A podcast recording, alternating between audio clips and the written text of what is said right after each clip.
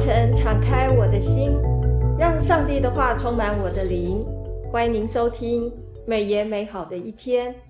各位听众好，配合每日研经释义的进度，我们研读的经文进入到了启示录第十一章。很开心邀请伯特利教会杨智辉杨牧师在现场提供启示录读经上的分享。杨牧师平安，姊妹姐妹平安，各位听众朋友大家好。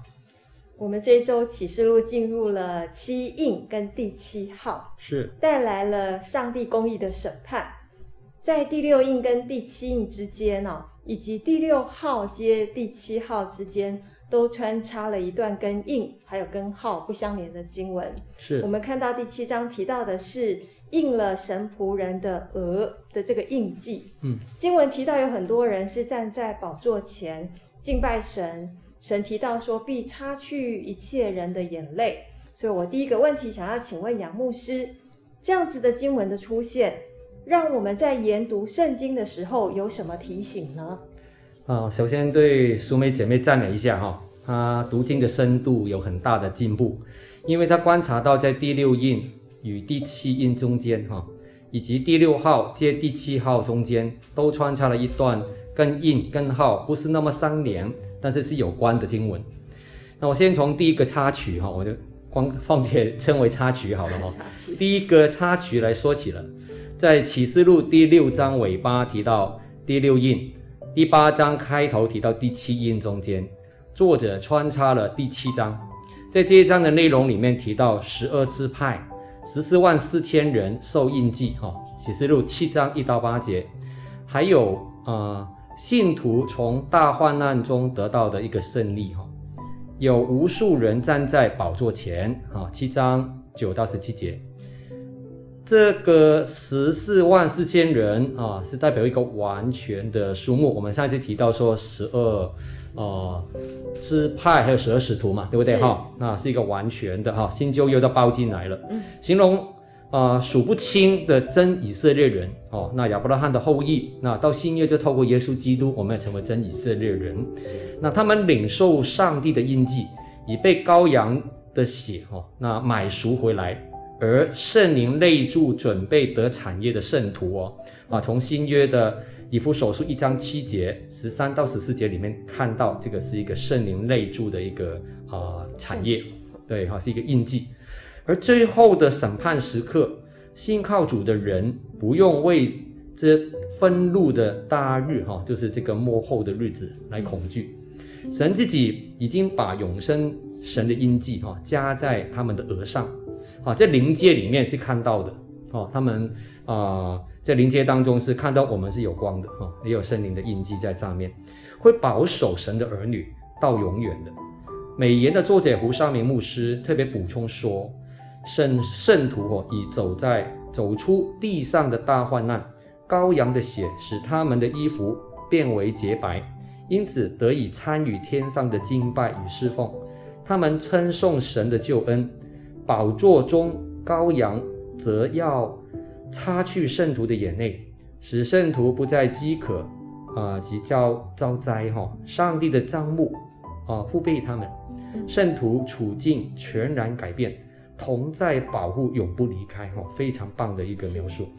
那第二个插曲了，哈，是记载在这个启示录第十章和十一章，哈，这一段。那它是接于第九章尾巴第六号，还有第十一章尾巴的第七号中间哦。是。那第十章的内容提到有一位大力的天使，有人说是加百列。大力的天使哦，他是很巨型的哦，一脚踏，一脚插入地哦，很大只啊。那手里是拿着展开的小书卷啊，并不是拿着宝剑哦，是小书卷哦。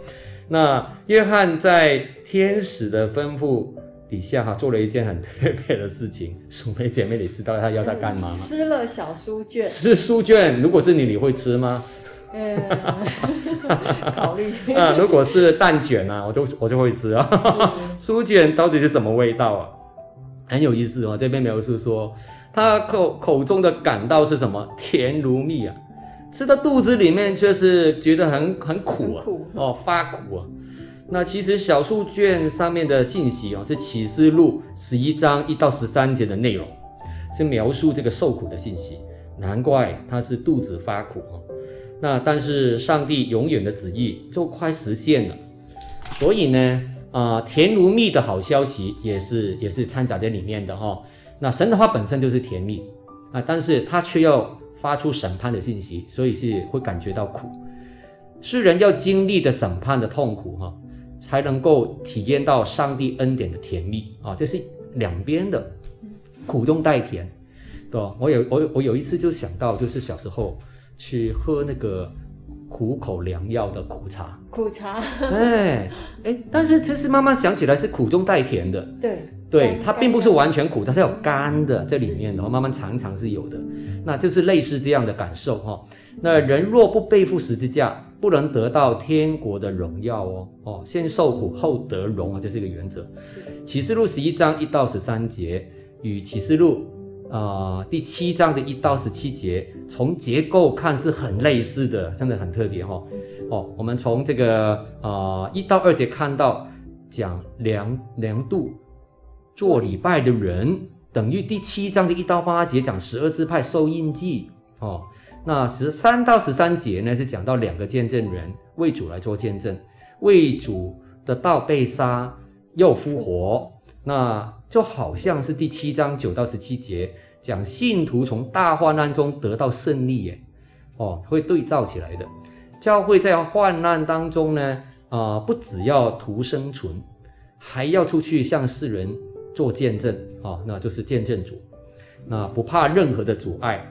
时代越黑暗，时时越需要教会哈这个灯台为基督发光，见证可能会被压碎了哈，这些人可能会受伤，灯光可能会熄灭掉哈，但终必达到一个目的，人会归荣耀给神，神的圣手必定保守属于他的人，教会在苦难当中有应该负上的责任。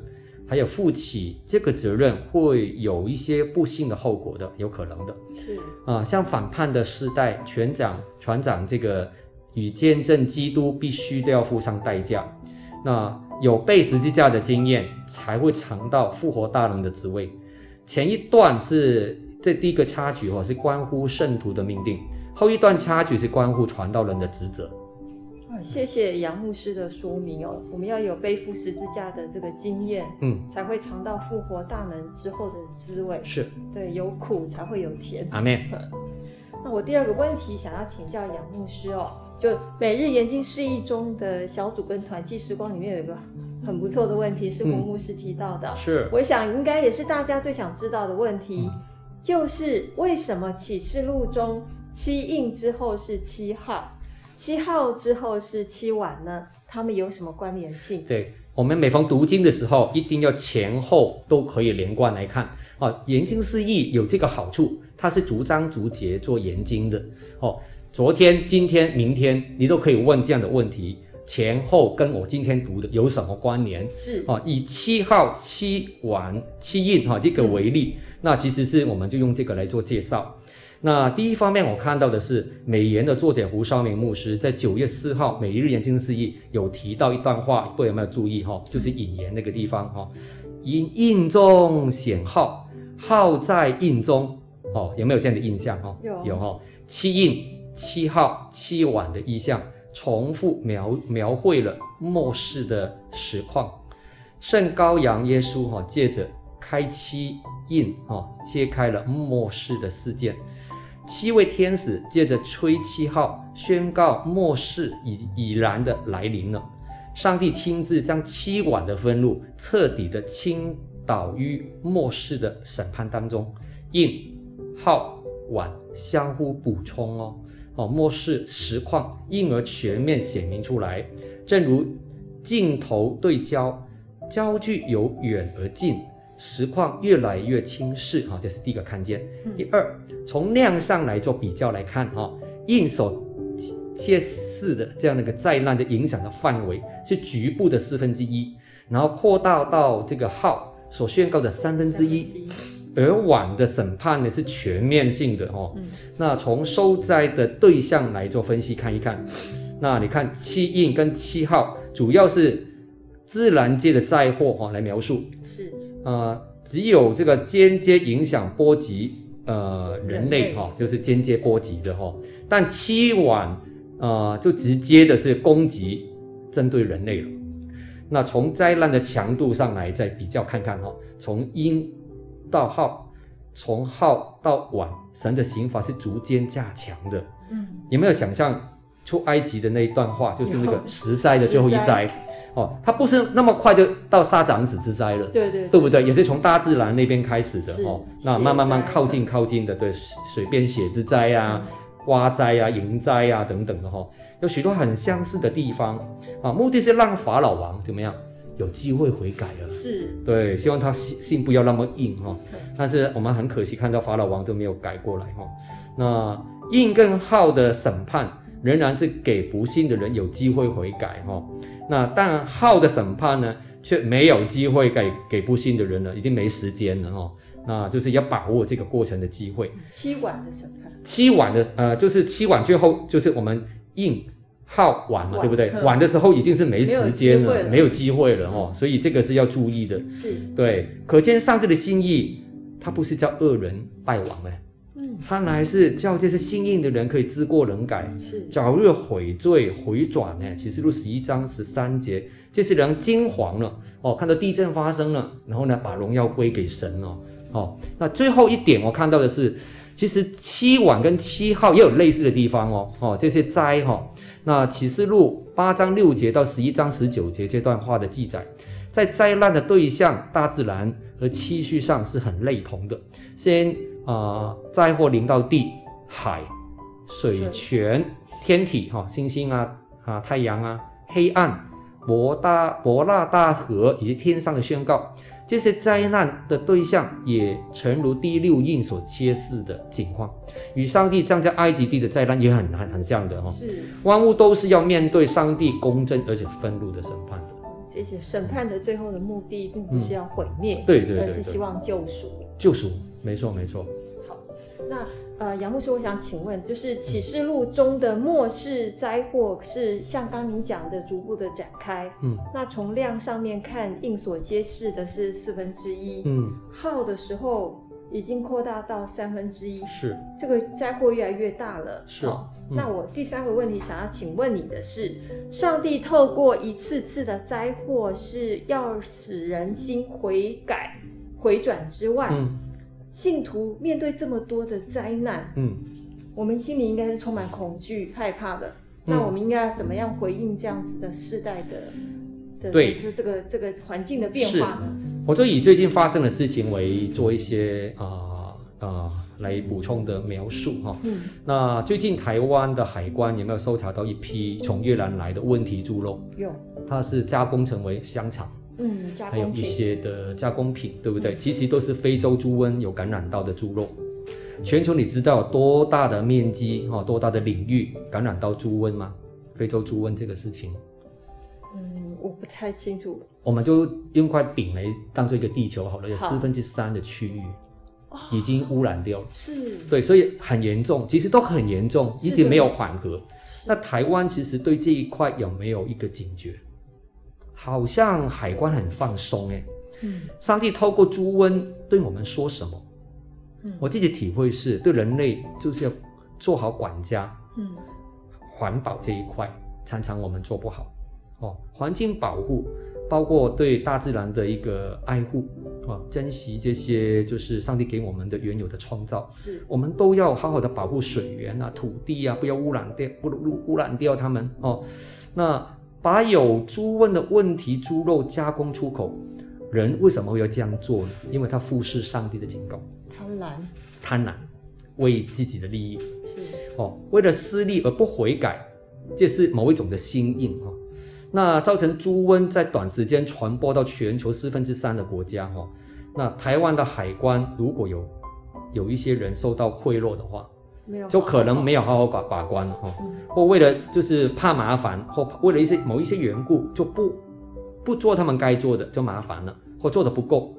病死的猪肉流入夜市、肉松商店，人吃了即便不会死了，但台湾如果猪只哈感染到这种病毒的话，就会大量的扑杀。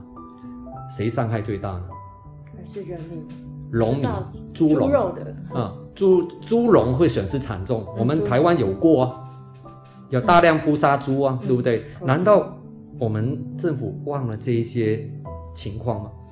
那我们要为政府好好的怎么样呢做基督徒，为他们好好的祷告，为海关祷告，为官员祷告，相关的部门祷告，恢复人应该有的诚实以及良心，还有做忠心的管家，这是应该的。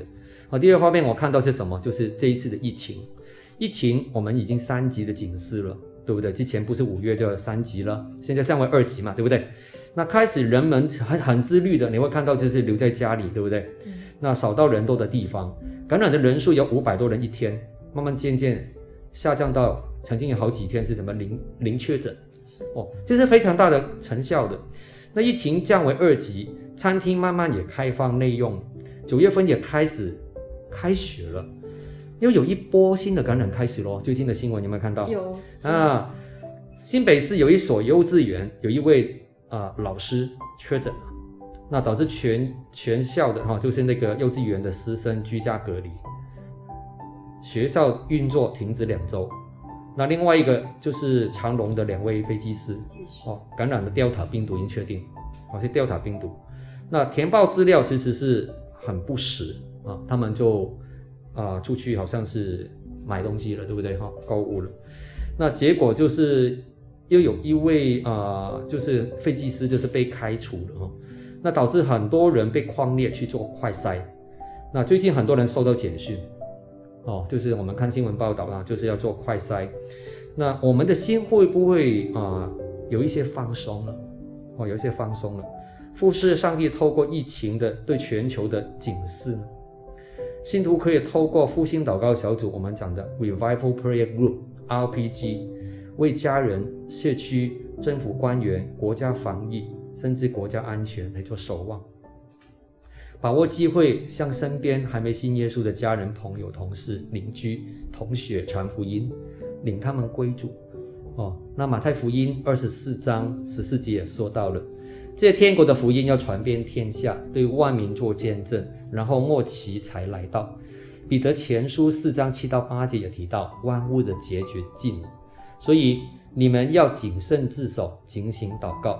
最要紧的是彼此切实的相爱啊！这个切实就是彼此深入的相爱。是，对，就真的要做到爱人如己。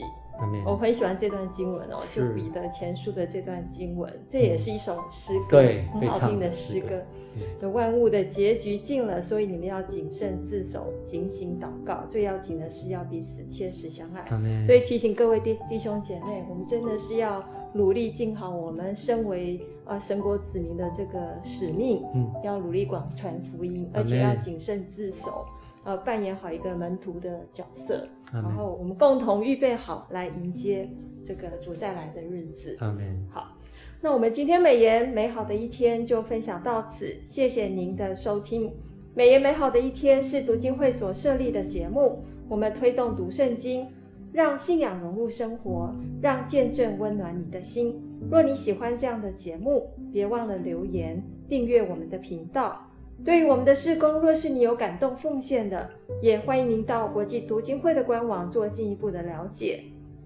愿上帝的话语丰富充满我们的生活，使大家福杯满溢。